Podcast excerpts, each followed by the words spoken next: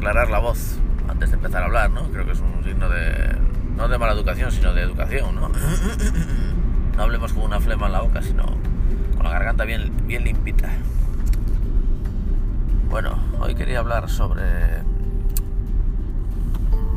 ¿Cómo lo diría? Ups, pues me acabo de olvidar de lo que iba a hablar. Si me dais un momento para pensar, a ver...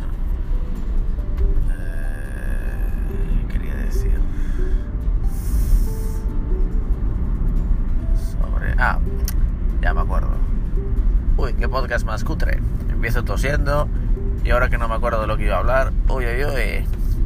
Bueno, quería hablar sobre los nombrecitos. Los nombrecitos que se le ponen a las cosas para hacértelo guay. Cuando surge un nombre nuevo en la sociedad, por ejemplo, surgió pues un día el coronavirus.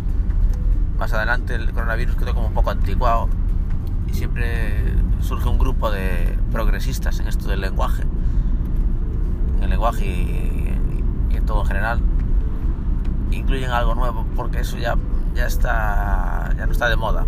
Entonces pues COVID le llamaron COVID. Llegado a cierto punto se empezó a llamar COVID.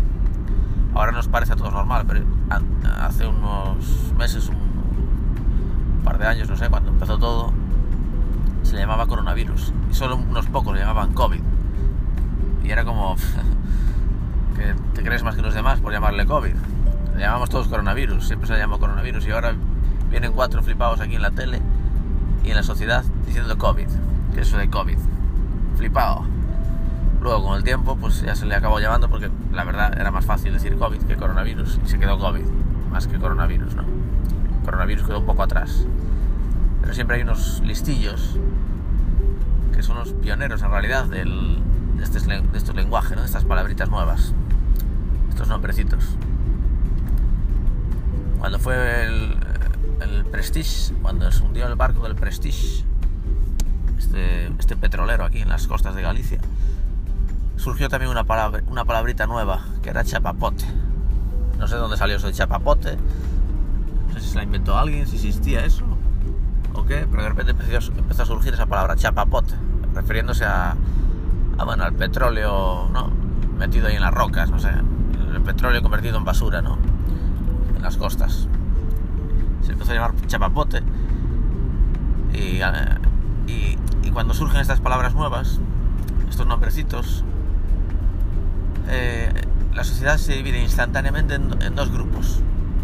El grupo que acepta esa palabra, aun habiéndola escuchado por primera vez ahora, y la acepta instantáneamente y la dice, la dice como si la hubiera dicho toda la vida, como que, como quien dice la palabra cosa o palo, pues ellos, ellos dirán y repetirán chapapote desde el día cero con total naturalidad, como si fuera una palabra de eso, de toda la vida. Ese será el grupo 1. Y luego el, grupo 2 es el que con sinceridad dice, ¿cómo que chapapote esto? ¿Qué es? Chapapote. Yo no escuché esto jamás. ¿Qué es esto? Chapapote, qué palabra más graciosa. qué rimbombante. Pero me voy a reír, me voy a reír al menos durante un mes mientras la diga. Puede que la diga, pero la diré siempre con cierto chascarrillo con cierto rindindín y, y, una sonrisa en mi cara, ¿no? Como si es una palabrita nueva. Y me da un poco de, risa decirla. Y aparte porque es una palabra graciosa, pero aunque no fuera graciosa, me sonreiría porque, porque es una palabra que acabo de decir ahora eh, hace un par de semanas, ¿no? Es, nueva en mi vocabulario. Y la diré sí, pero bueno, con esta sinceridad de que es, es algo nuevo para mí. Ese es el grupo 2, el grupo en el que yo me encuentro y el que yo considero grupo sincero no pionero. Nunca serán pioneros en esto de introducir palabras, porque no les gusta. Somos muy, eh, bueno, nostálgicos, llamémosle, o, eh, bueno, un poco,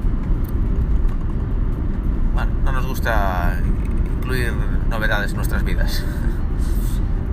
Esa no es la palabra, la palabra es, voy a hacer otra pausa para pensar, mm, conservadores, somos conservadores, sí no nos abrimos tanto a las novedades.